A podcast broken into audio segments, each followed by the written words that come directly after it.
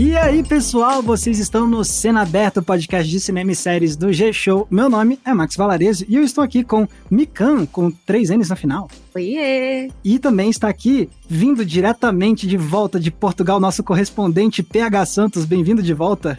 Vocês gostaram do áudio que eu mandei? Ficou legal, Pô, ficou ótimo, ficou Sim. legal. Deu pra aparentar que foi antes de eu tomar o vinho, né? Ah, nem, nem percebemos. Tá bom, só pra, só pra deixar claro aqui. Ó, mas olha só, gente, a gente tem um convidado muito especial no episódio de hoje, que é o Lito Souza, do podcast Atenção Passageiros e do canal Aviões e Músicas. Oi, Lito. Oi, saudações aeronáuticas, tudo bem com vocês? Maravilha, adorei. Olha, a gente chamou o Lito aqui para falar um pouco sobre cinema e aviação, mais especificamente sobre como o cinema ajudou a perpetuar alguns mitos ou mentiras sobre aviação. Vai ser muito legal esse papo, mas ó, só lembrando, pessoal, que esse aqui é um podcast que sai toda terça e toda sexta, tanto no G-Show quanto no Globoplay e nas demais plataformas de áudio digital. Então agora vamos falar sobre aviação e cinema, gente. Todo mundo pronto? Eba, bora! Apertem o cinto, mas o piloto tá aqui, não vendo? Bora.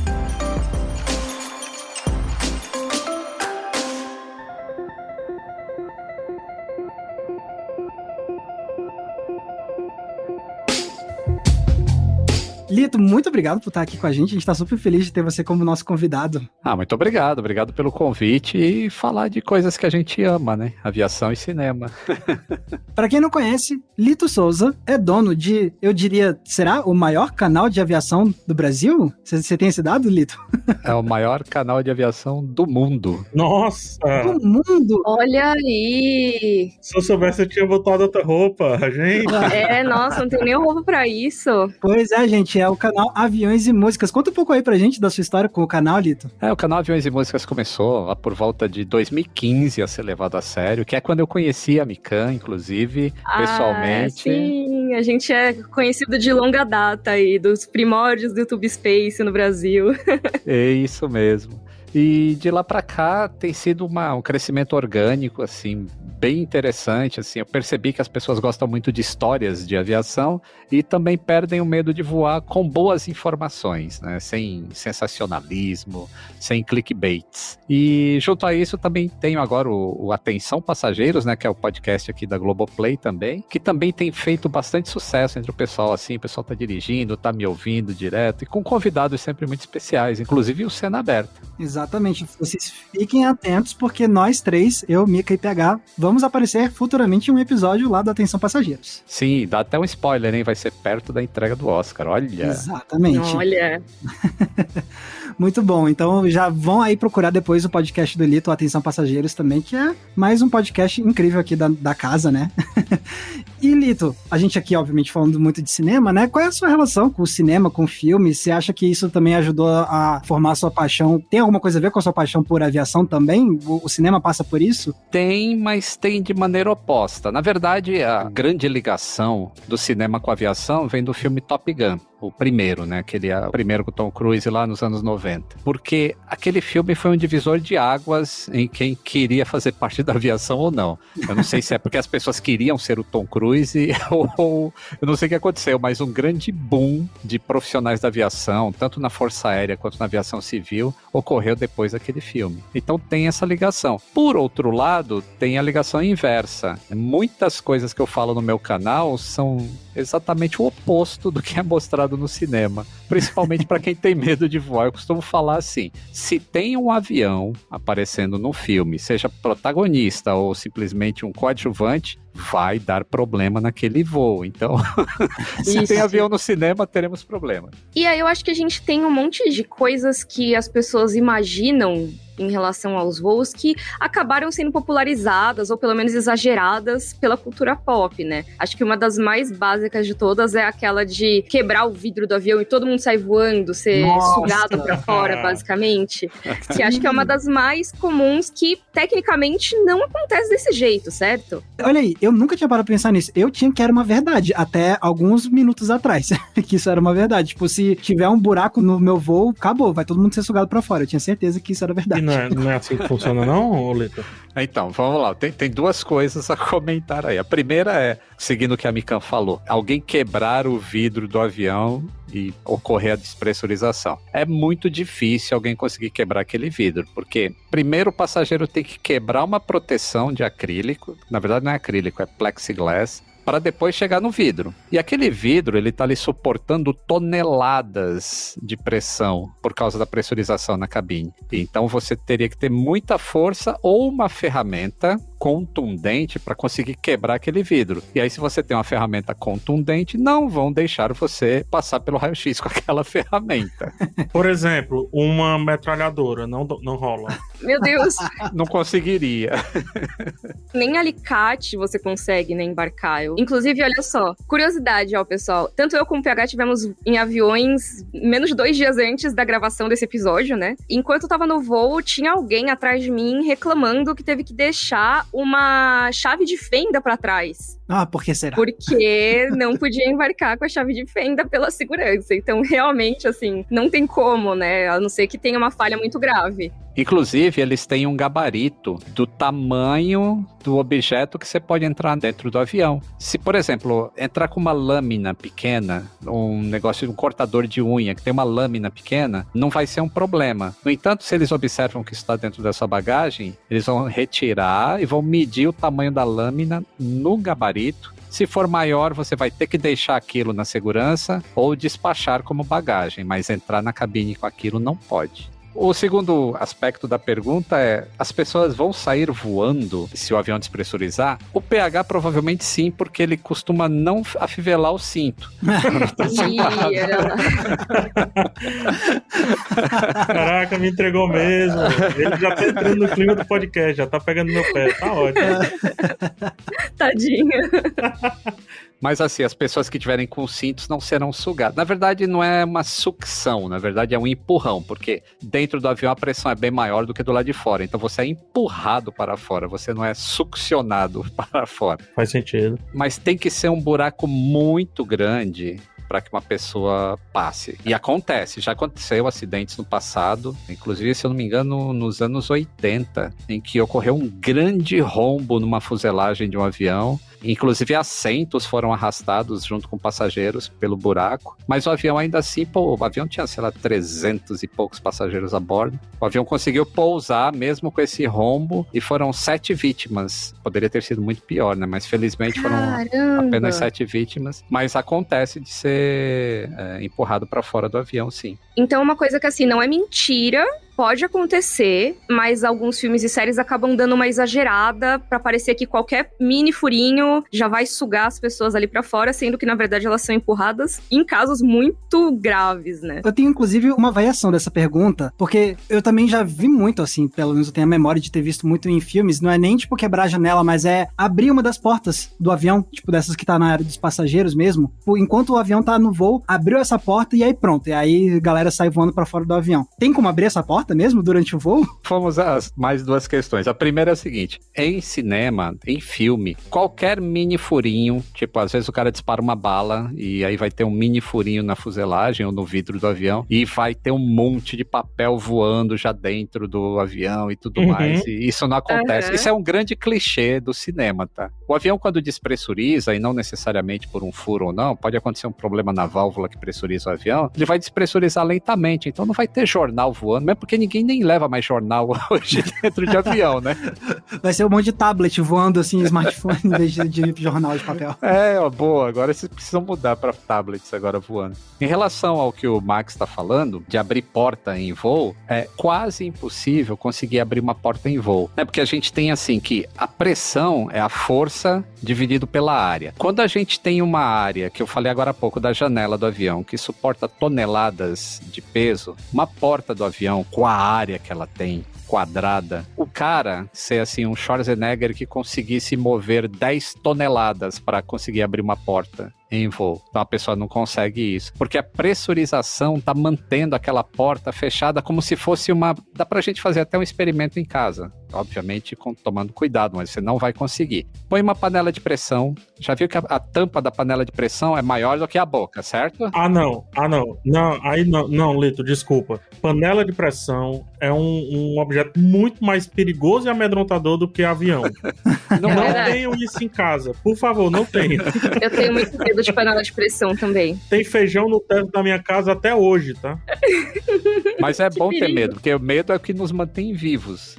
Mas a tampa da panela de pressão é maior do que a panela em si, né? A gente tem que fazer um malabarismo para a tampa entrar, certo? A porta do avião é parecido com aquilo. Então, a força que está na panela de pressão, se você apagar o fogo, você não consegue abrir aquela tampa, até que a pressão da panela diminua. A mesma coisa acontece com o avião, você não consegue abrir a porta até que a pressão diminua. Ah, entendi. Faz todo sentido. Faz sentido. Dito isto, é possível abrir a porta em voo se o avião estiver despressurizado. Se você baixar a altitude do voo e abrir as válvulas que pressurizam o avião, então você consegue abrir uma porta daquela em voo. Mas as pessoas não vão sair voando, porque a pressão de dentro do avião vai ser igual à pressão de fora. Então você só vai ouvir um barulhão e o vento, como se você tivesse aberto a janela do seu carro. Então, por exemplo, aquelas cenas de filme que o avião começou a cair e aí vai o cara já abre a porta ali com paraquedas e já salta, isso não aconteceria provavelmente, teria que despressurizar antes. Se for um avião grande, sim. Agora, existem aviões que eles já não são pressurizados normalmente, né? Esses aviões pequenininhos, que voam ali até 10 mil pés, que dá 3 mil metros, aí eles não precisam de pressurização, porque você consegue respirar normalmente até essa altitude. Então, se ele estiver caindo e a pessoa se jogar com paraquedas, não é um problema. Agora, os jatos e aviões comerciais, esse sim, não tem jeito de abrir a porta sem despressurizar.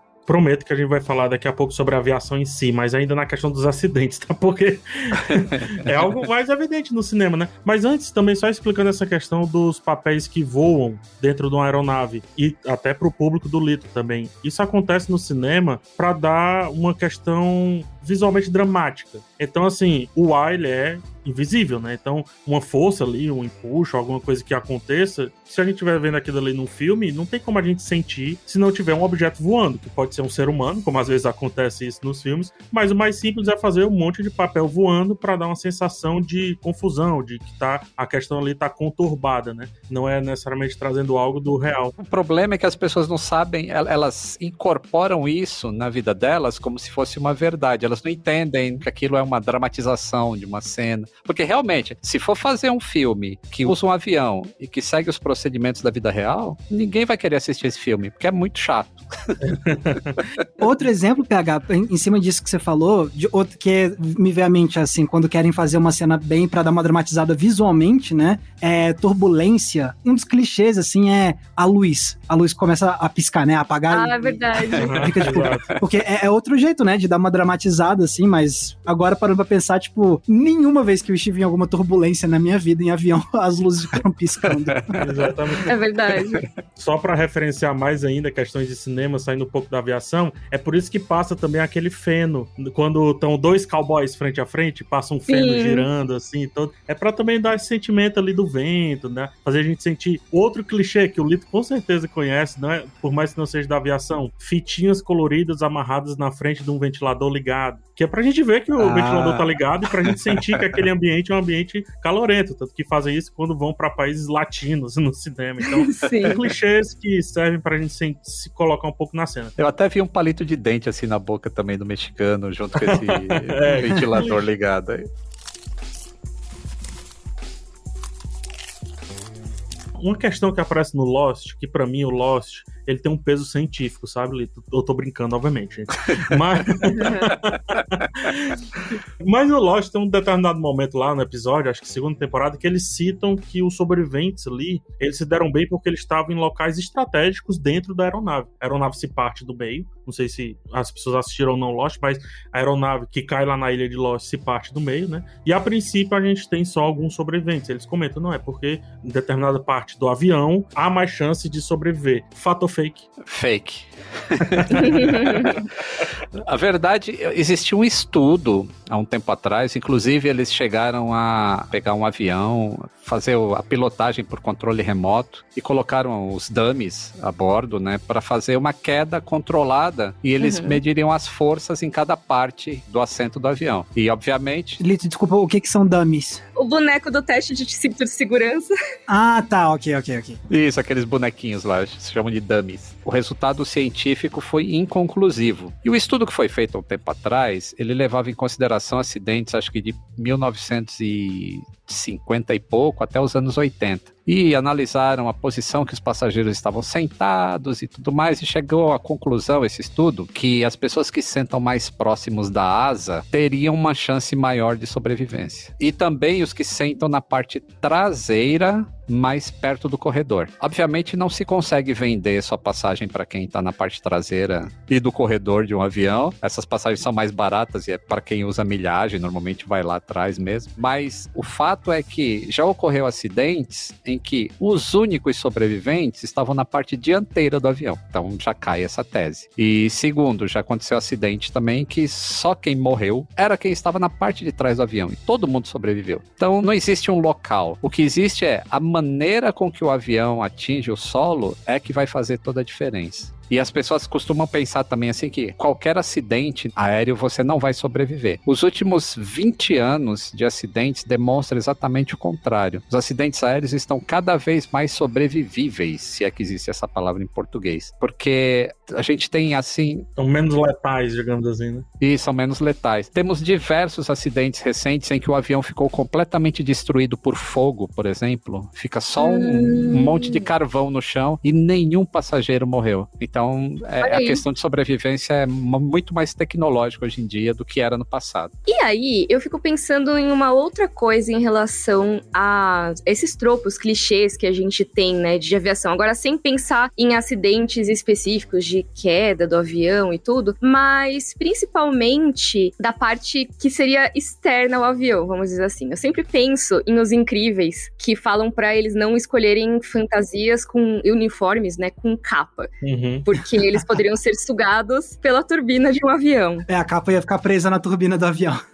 é muito difícil, obviamente, a gente ter pessoas aí voando com capas ao lado de um avião já em altitude, né, elevada, mas esse fator, assim, além de pássaros e tudo mais que a gente sabe que existem, é uma coisa que acontece, assim, porque é muito comum você ter isso na cultura pop, né, nos filmes e séries. Sim, isso é real, não é fake. Os motores de avião, que eh, vocês chamaram de turbina e a grande maioria das pessoas chamam de turbina, e só os chatos da aviação, como eu, aqui dizem, pessoal, isso não é turbina, é motor. Olha, muito bom saber. A turbina é só uma parte do que tem dentro daquele conjunto todo que está embaixo da asa lá do avião. Então aquilo tudo se chama motor. Inclusive isso é interessante porque o Brasil, se eu não me engano, é o único país do mundo que chama aquilo de turbina. Porque nos Estados Unidos, por exemplo, o nome que se chama é engine. Uhum. Porque é um motor aquilo. Turbine é um, uma peça que está dentro do engine. Por algum motivo no Brasil isso virou turbina e todo mundo fala. O importante é que as pessoas entendam o que está sendo falado, que é aquele negócio que está embaixo da asa do avião.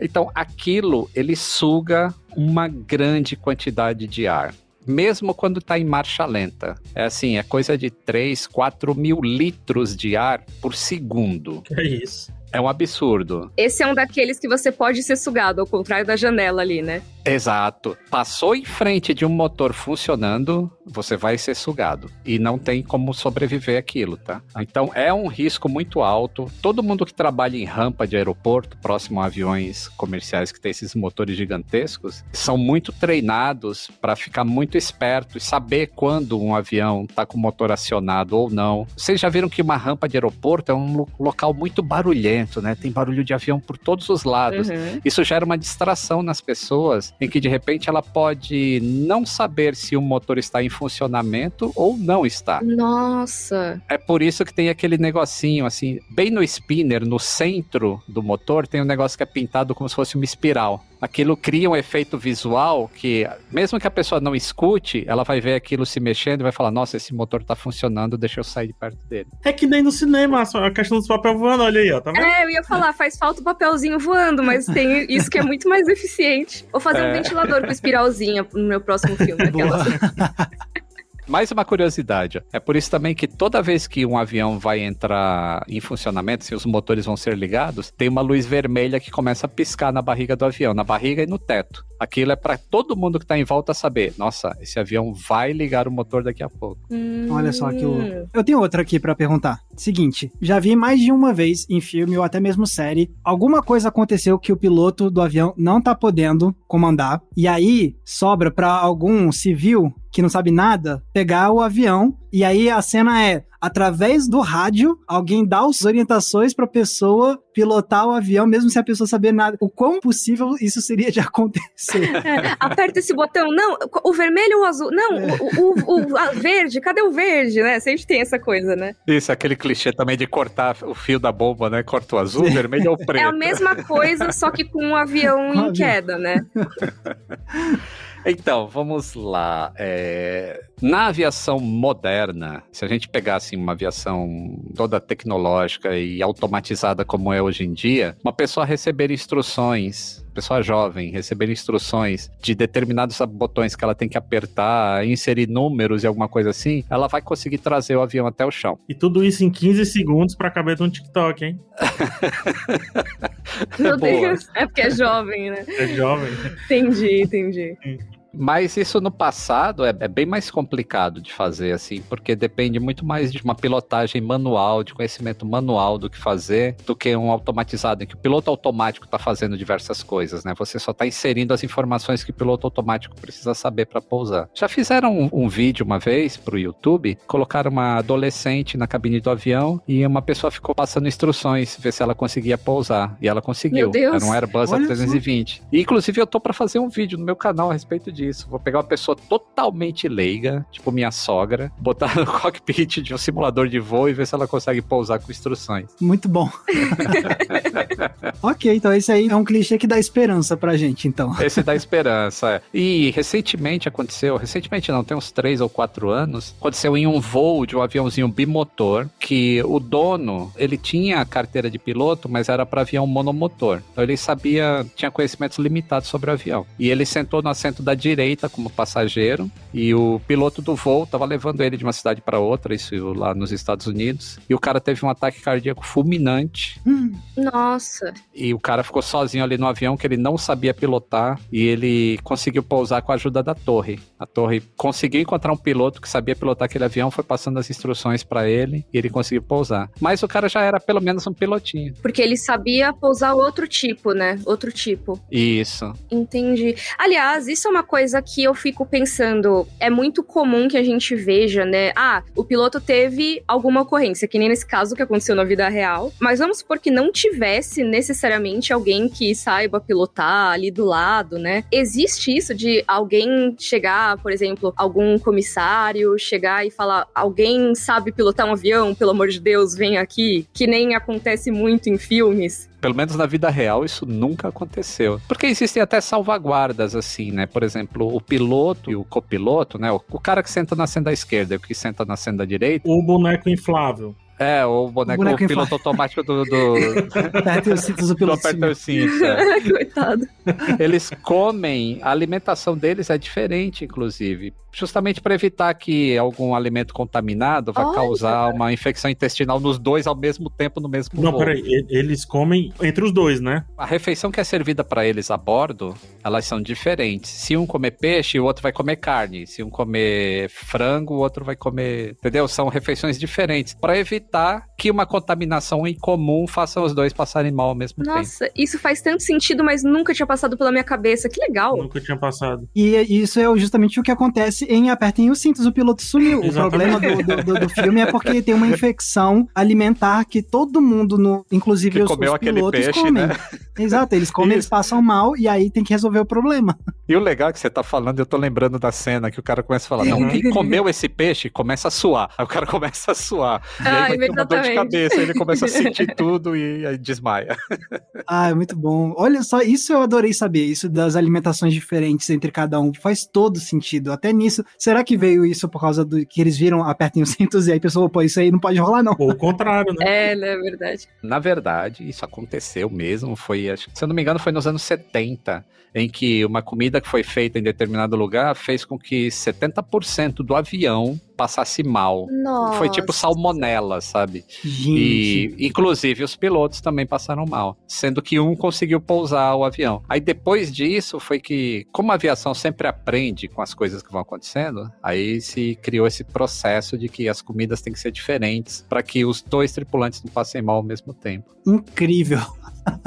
Caramba, que tenso. E, inclusive, isso que você falou, né, de ai, todo mundo do avião começou a se sentir mal ao mesmo tempo, eu me lembrei de um episódio de House, não sei se vocês chegaram a ver Dr. House, né, do médico lá, Sim. que ele tá num voo e todo mundo começa a ficar doente ao mesmo tempo no voo. Era lupus. Então, não era lupus, não era lupus. Mas é bem, é bem engraçado, porque ele sempre vai passando por várias possibilidades, né? E no fim das contas, parece que tinha duas coisas diferentes acontecendo lá. Eu não vou lembrar agora o que que era, tá, gente? Porque faz muito tempo que eu vi esse episódio. Mas o que eu queria perguntar é: existe isso também de perguntar se tem um médico a bordo? Isso existe. Eu já vi isso aí, eu já vi. Isso existe, isso é verdade. O que não quer dizer que se não tenha um médico a bordo, a pessoa vai necessariamente morrer. Mas isso existe sim, e as pessoas têm que fazer isso voluntariamente. Né, fazer o atendimento voluntário. Caso não tenha alguém a bordo, existe uma comunicação que os comissários, um dos comissários sempre é treinado para fazer primeiros socorros e existe um kit de primeiros socorros no avião com diversos tipos de medicamentos e até desfibrilador tem a bordo. Então eles ligam para um número que chama MedLink. Eles fazem uma conexão com um médico e eles falam os sintomas que o passageiro está sentindo e eles são guiados por essa chamada do que eles devem fazer. E a pessoa treinada faz o atendimento do passageiro até que o piloto faça um pouso fora de escala em algum lugar para o cara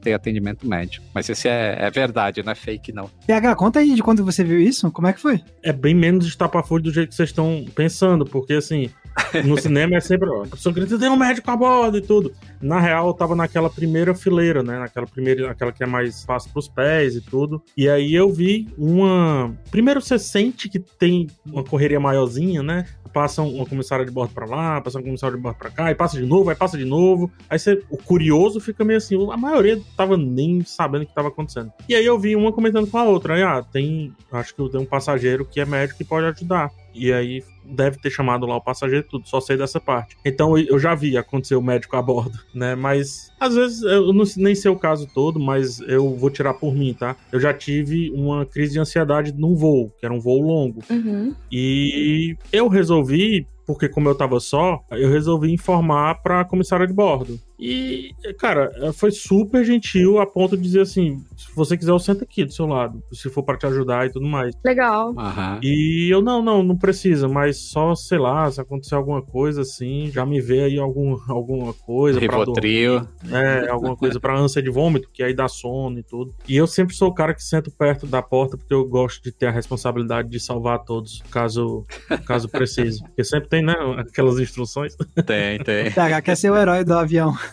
E se você senta, eles falam que você é obrigado, né, a prestar socorro. Então, ó, você quer sentar aqui mesmo? Porque se acontecer alguma coisa, você vai precisar fazer. Eles falam isso sempre, né? Tem as pessoas que falam assim: ah, isso aqui não deve ser seguro, porque toda vez que o avião vai decolar, vem uma pessoa falar que vai cair máscara, aí tem que abrir a porta de emergência, não sei o que lá. E aí as pessoas não entendem assim, pô, quando você vai no cinema, antes de cada filme, também tem lá a porta de emergência, a luz de emergência. É que as pessoas ligam o avião a alguma coisa extremamente perigosa, né? Então.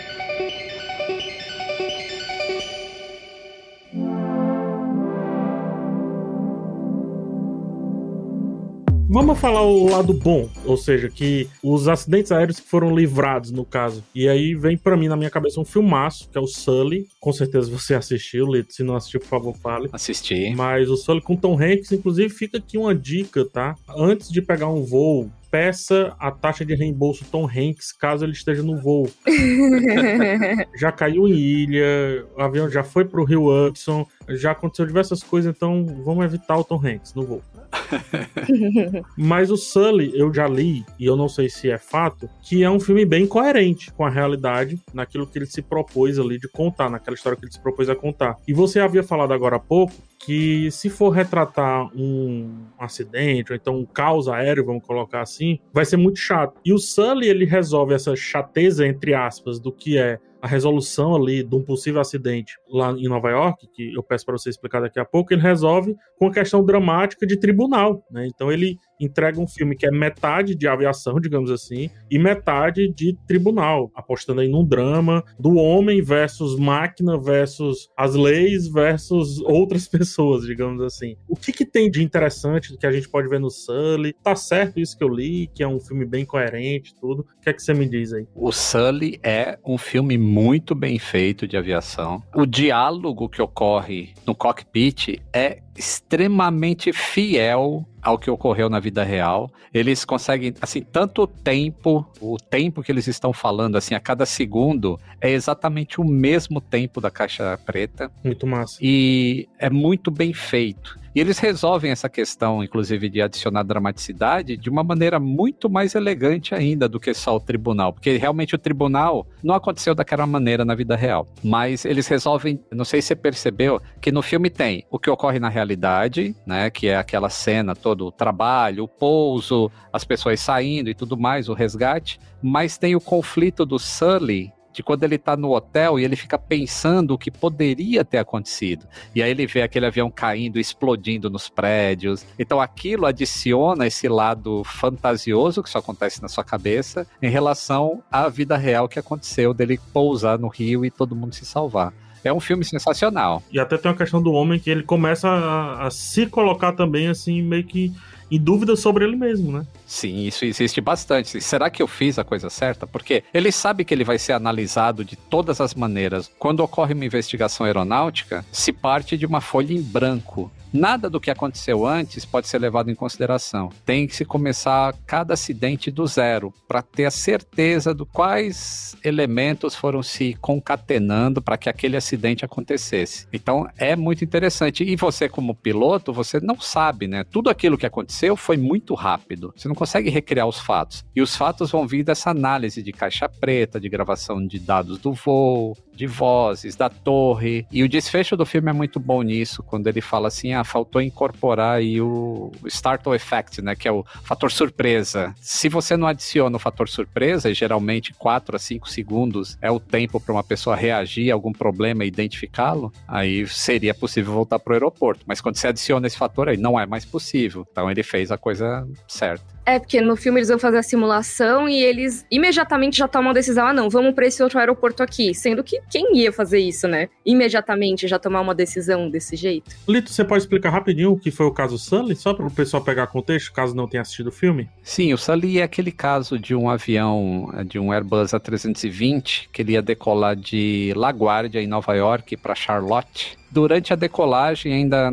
nos primeiros minutos durante a subida, um bando de gansos canadenses, que são pássaros bem grandes, atravessou a frente do avião. Geralmente, pássaros atingem aviões normalmente, mas é um ou dois. E nunca um bando, como foi dessa maneira. E acabaram que os dois motores foram atingidos por esses pássaros e os dois motores pararam de funcionar ainda durante a subida. Então, sem os motores, a única coisa que sobra para o avião é fazer um planeio. Então o avião foi planando, né? O Sully foi direcionando o avião para planar até um local que ele pudesse pousar. Como Nova York é forrada de construções em todos os lugares, ele olhou o Rio Hudson e falou: aquela é a melhor pista que eu consigo hoje, porque os aeroportos eu não vou conseguir chegar planando. E aí ele escolheu o Rio e foi a melhor escolha. Você, e aí vou mostrar que eu assisto seu canal, tá, Lito? Agora, agora oh. fazer. É, quando você fala do, de acidente aéreo, principalmente, você fala muito da cadeia de eventos, né? Os elos da corrente que vão se fechando e culminam, infelizmente, no acidente. E o Sully tinha um elo que foi rompido, né? Que foi o ser humano que tomou ali uma decisão única, praticamente, quebrou esse elo, e daí não houve a corrente que levou ao acidente. Então, eu gosto bastante do filme, gosto bastante, e gosto bastante desses tons dramáticos que ele adiciona, principalmente dele com o copiloto, também conversando assim e se questionando de vez em quando. Tem uma hora que o, o copiloto, que quem faz é o, o mesmo ator que fez o, o, Duas Caras lá no The Dark Knight, o Harvey Dent, tem uma hora que até o copiloto eu vejo que ele fica assim um pouco, hum, será mesmo e tal.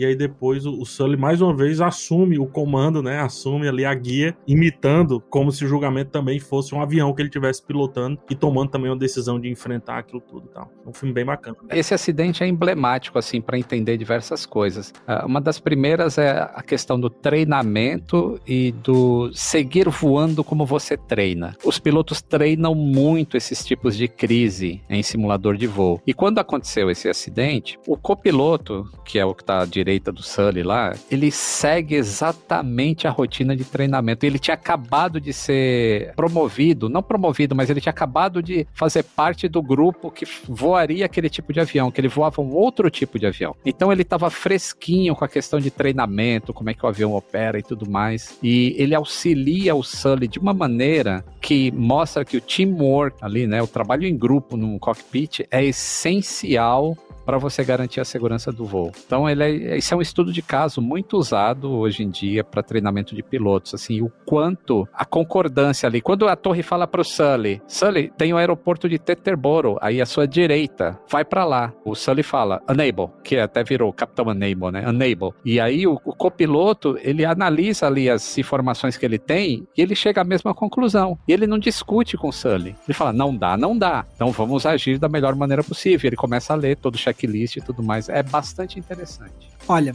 tem um aqui que eu fico muito curioso, que é o voo com Denzel Washington. uhum. um momento infame, né, do avião pilotado de cabeça para baixo. o que se conecta com o caso brasileiro também. Ele se conecta com o VASP 375. Esse foi um avião que fez uma pirueta para desequilibrar um sequestrador que tinha a bordo e pousou logo em seguida. A diferença pro do Denzel Washington é que ele voa muito tempo com o avião de cabeça para baixo. pois é, exatamente. Eu fico pensando, isso é possível ficar tanto tempo assim de cabeça para baixo com o avião? Só se ele fosse um caça. Os caças são preparados para fazer isso. O avião comercial não é. Então, é, o que vai acontecer ali, logo nos primeiros 30 segundos, o motor vai desligar por falta de combustível.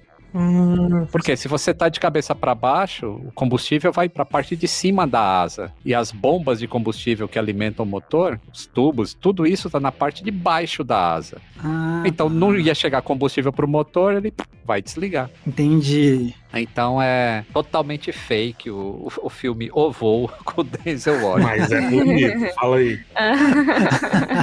é bem feitinho. É bem e, e o pior é que ele é baseado, ele é baseado em fatos reais. O problema que eles dizem que aconteceu naquele voo, ele aconteceu na vida real. Foi um avião da Alaska Air. Ele estava na costa ali da Califórnia, próximo a São Francisco, entre Los Angeles e São Francisco e o parafuso que faz o ajuste do estabilizador ele rompeu e travou em uma posição específica que fazia com que o avião só descesse durante o processo de queda, esse avião fica invertido e aí ele tem um, um, acesso de subida, mas logo em seguida ele perde o controle e desce. Então o roteirista pegou esse trecho só desse acidente da vida real e jogou nesse filme do Denzel Washington como se ele conseguisse salvar. E aí colocou os elementos de drogas e alcoolismo também para dar né, aquela dramaticidade interessante do filme. E pode aquele tanto de serpentes ficar a bordo de um voo?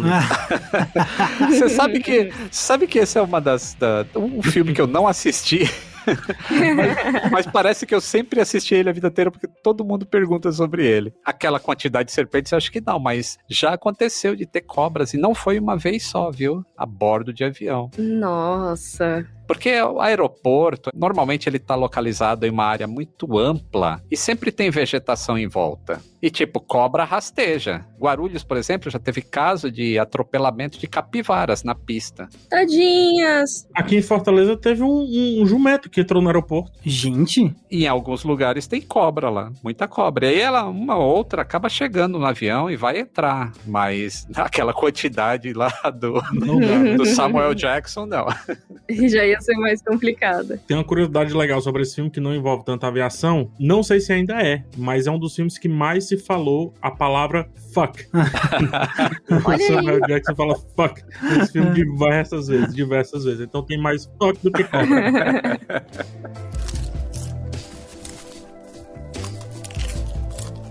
Lito, fazer uma brincadeirinha, tá? Pra tentar envolver o máximo de filmes aqui e também para as pessoas lhe conhecerem melhor. Saber das suas habilidades de voo. Porque eu sei que você lida com a parte do hardware, né? Digamos assim, do avião. Também sou piloto agora. Também sou piloto. piloto. Exatamente. Então, então pronto, vamos lá. Vamos imaginar que, por exemplo, a Terra esteja sendo invadida por alienígenas e precisar de pessoas para pilotar um avião, para ir de encontro a essas naves alienígenas. O Lito faz isso? Pro tipo de avião que eu piloto, não, não ia dar, não. Mas como no cinema os caras pilotando qualquer coisa, ele entra no caça e sai voando, acho que eu faria também, viu? Adoraria encontrar um alienígena, cara. Tá bom. Esse filme é o Independence Day, só pra deixar bem claro. Por acaso, se o avião que o Lito está dentro pousa no deserto por conta de um problema que teve no asa. E eles precisam, a partir desse avião, construir um novo avião para pegar voo e daí conseguirem atingir a sua jornada. O Lito consegue construir esse avião? Não. Isso é impossível. Eu até sei de que filme você tá falando, que é... É o Voo da Fênix. é, o Voo da Fênix. Que tem uma introdução maravilhosa, que você vê aquele avião maravilhoso voando sobre o deserto, com aquela luz dourada. São os três primeiros minutos que valem a pena no filme. O resto inteiro é de uma mentirada que não tem como construir de um avião bimotor, fazer um monomotor e ainda decolar, né? Depois. Não dá certo, então. não dá certo. Vamos imaginar que, por exemplo, a gente está na Guerra Mundial e a nossa praia está sendo bombardeada por aviões de, dos alemães, esse negócio todo. E aí a gente precisa de um feito, só que acabou a gasolina do avião. E mesmo assim a gente precisa continuar prosseguindo. O Lito consegue pousar esse avião e ainda assim atirar nos inimigos? O Lito da ficção o Lito da realidade? O único Lito que eu conheço é você, Lito. então não. Tô falando do final do Dunkirk aí.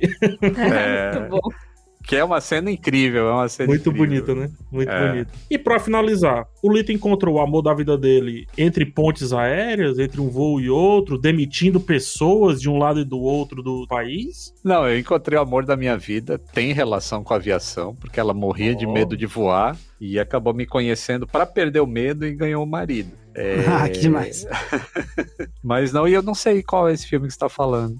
Amor Sem Escalas. É o... Amor Sem Escalas. ele é um com a Vera Farmiga e com o George Clooney. O George Clooney, o trabalho dele é contratado por empresas que querem demitir funcionários, mas eles não têm as caras de fazer isso com os próprios funcionários. Eu assisti esse filme. Assisti esse filme. é muito bom. Aí ele fica indo pra lá e pra cá de avião. Tem uma mensagem interessante aí de, do que, que, vale a pena na vida, né? E Lito, agora acabou essa brincadeira do PH, e agora eu queria fazer uma pergunta para você, que já foge um pouco dessa questão dos mitos da aviação. Você conhece uma penca de história de aviação. Tem alguma história que você acha incrível e que renderia um ótimo filme e ainda não ganhou filme? Tem a minha história, renderia um belo filme da minha ida pra África para cuidar dos aviões velhos lá. Uh, gostei. Mas tem um que virou filme, mas o filme é muito ruim. Ele merecia um remake assim. Ó, oh, esse vale, esse vale também. É o filme de um cara que ele precisa levar um aviãozinho de Los Angeles até a Nova Zelândia. Na verdade, até Sydney. Mas é um aviãozinho desses agrícolas, sabe? Que faz pulverização agrícola. E o local onde vai o veneno, eles enchem de combustível, porque ele precisa atravessar o Oceano Atlântico. Então é uma jornada bastante interessante e o mais interessante é que ele se perde quando ele está perto de chegar na Nova Zelândia. Ele se perde no meio do oceano e aí um outro avião comercial acaba ajudando usando matemática e graças a Deus, a circunferência do nosso planeta para achar esse cara. Então, essa é uma história sensacional. Eu contei essa história no meu canal, chama A Melhor História de Aviação de Todos os Tempos. E ele merecia um filme bem atual, assim, que é uma história impressionante de resiliência do ser humano. E qual foi o filme aqui? É esse que se chama Mercy Mission, sobre o piloto do Cessna. Isso, é esse daí. Ah, tá. Então, ele chama em inglês Mercy Mission, o resgate do voo 771. É, achei que também, o resgate do voo 771. É um filme feito pra TV. É isso aí. É muito ruinzinho esse filme, cara, mas muito ruim. E isso daí, tipo, com as técnicas de dramatização que existem hoje no cinema, ele daria um. Eu vou fazer, inclusive, um remake do meu próprio vídeo, porque quando eu fiz isso eu já tenho uns 4 ou 5 anos e eu tô muito melhor em contar histórias agora.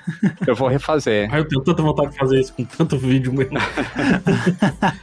Olha, e esse aí, então, realmente eu achei legal. E esse que você mencionou, da VASP, tem algum filme, algum documentário sobre esse, do que deu a pirueta pra, por causa do sequestrador? Tem, esse tá em produção, inclusive, um longa-metragem, porque é uma história realmente sensacional. É a história de um cara que ele, por estar contra o governo e a inflação e tudo que acontecia na vida, né, esse sequestrador desgraçado, ele consegue sequestrar um avião em Confins e ele consegue entrar com uma arma a bordo e ele desvia esse voo que ia de Belo Horizonte para o Rio de Janeiro, ele desvia para Brasília e a intenção dele é jogar o avião no Palácio do Planalto. Ou no Congresso, na verdade no Congresso. Ele quer atingir o presidente, mas ele nem sabe a diferença. Muita gente diz que, pelo ano que aconteceu esse acidente, se a aviação tivesse olhado direito para esse país de terceiro mundo aqui, provavelmente os atentados de 11 de setembro nos Estados Unidos não teriam acontecido. Hum. Porque esses atentados de 11 de setembro têm muita semelhança com o que esse cara queria fazer. Ah, entendi. Curiosamente, o nome do sequestrador era Raimundo Nonato, que era o personagem do Chico Anísio da escolinha do professor Raimundo. Raimundo Nonato. Realmente rende um baita de um filme. E é uma história triste porque teve uma vítima nesse sequestro todo. O cara ele entra na cabine do avião atirando, ele dá vários tiros e aí finalmente abrem a porta da cabine, nessa época não era blindada ainda, né? E ele acaba matando o copiloto porque a torre entra em contato com o avião e o copiloto vai pegar o microfone para responder e ele acha que o copiloto ia pegar uma arma, alguma coisa, e ele Hum. mata o copiloto do voo. Hum, entendi. É bem triste. Mas é uma história muito rica e eu tô, tô ansioso para ver o resultado final disso no longa-metragem. Eu vou assistir com certeza, porque eu fiquei muito intrigada com essa história toda. Pois é, até É. que eu nunca tinha ouvido falar disso, impressionante. Que o Lito Também fez não. agora com dois jornalistas, não tá escrito, gente. É. Jornalista louco agora aqui. Agora a gente só pesquisando, pesquisando, pesquisando. Porque é realmente assim, é bem interessante saber que a gente teve um episódio semelhante no Brasil e até anterior, né? Porque uma coisa que acho que não vai dar tempo da gente comentar aqui, e eu acho que pode ficar para uma próxima discussão, é como o 11 de setembro acabou mudando a representação de aviões na cultura pop, né? Como ficou algo completamente diferente, toda a questão de aeroporto, aviação, né? Mas acho que isso é um assunto para outra ocasião, né? Se vocês quiserem, podem comentar aí com a hashtag podcast sendo aberta nas redes sociais para pedir esse episódio. Sim, com certeza. A gente não vai ter balcão, mas eu queria perguntar pro Lito qual é o filme favorito dele, não só de aviação, no geral, do cinema. Rapaz, sabe que eu nunca pensei em falar assim sobre qual que é o meu filme favorito? Porque eu, eu gosto de tantos filmes, mas tem um que me marcou muito, eu era adolescente, foi A Escolha de Sofia. Hum, Eu não sei se ele é o melhor filme, mas é o que mais me tocou, assim, ao ponto de uma mãe ter que fazer uma escolha daquela que ela fez. Sim. E a Mary Streep é uma. Nossa Senhora, de. gigante, né? É, é, gigantesca. Então, esse foi um filme que me marcou muito e eu lembro dele, assim, sempre. Muito bom. Lito, seu canal é Aviões e Músicas, né? O que me leva a crer que você é a única pessoa que pode me responder uma questão importantíssima, tá? E lá Por quê? Peraí, não fale não. Porque sempre que um helicóptero voa no cinema, toca Creedence. É real? Ai, meu Deus. é automático, né? É automático. E aquele helicóptero é uma aberração da aviação, entendeu? Ele não é um avião de verdade, ele é uma soma de vetores que o resultado tem que ser igual ao zero. Então, por isso que toca. Realmente parece que é quase obrigação, né? Toca a musiquinha lá do Perninho. Impressionante. A gente chegou aqui pra falar sobre mentiras e mitos, mas acabou que a gente descobriu que tem umas coisas até que é verdade, né? E até o Lito fala muito sobre perder medo, né? Assim, a gente já viu até algumas coisas que tem no- nos filmes que até dão uma acalmada na gente, né? Desde, sei lá, o Sully conseguindo salvar, até conseguir pousar de acordo com as instruções que você recebe no rádio. Então, acho que isso foi bem legal de descobrir que tem umas coisas que até que é meio verdade, assim, né, nos filmes, né?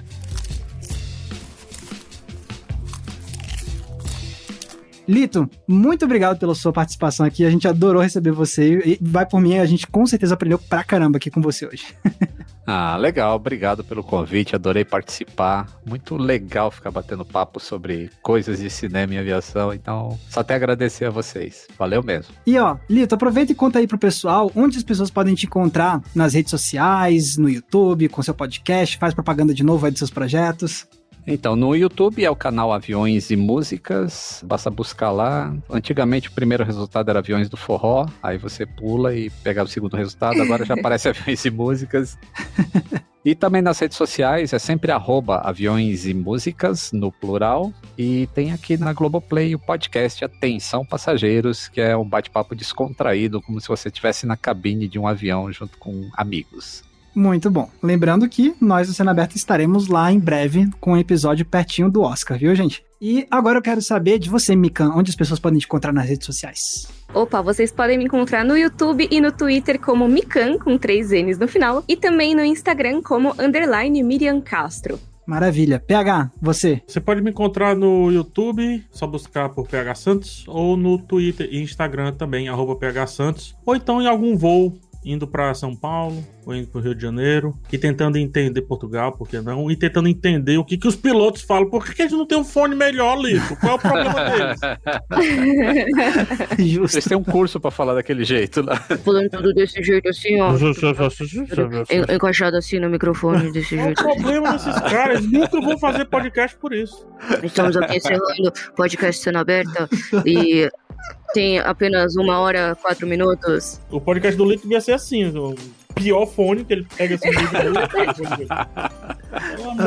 Tadinho, poxa. Muito bom. Desculpa o hate, mas você, Max, como é que a gente encontra? Vocês podem me encontrar no YouTube com o canal Entre Planos, tudo junto, e nas minhas redes sociais, tanto o Twitter quanto o Instagram, vocês me encontram com a mesma arroba que é Max Valarizo com 11 somente. E pessoal, lembrando, esse podcast aqui vocês encontram toda terça e toda sexta, tá aí de manhã cedinho no seu feed, tanto no G-Show quanto no Globoplay, quanto nas demais plataformas de áudio digital. E a gente se vê no próximo episódio. Um abraço, gente. Tchau, tchau. Tchau, tchau. Tchau. Tchau.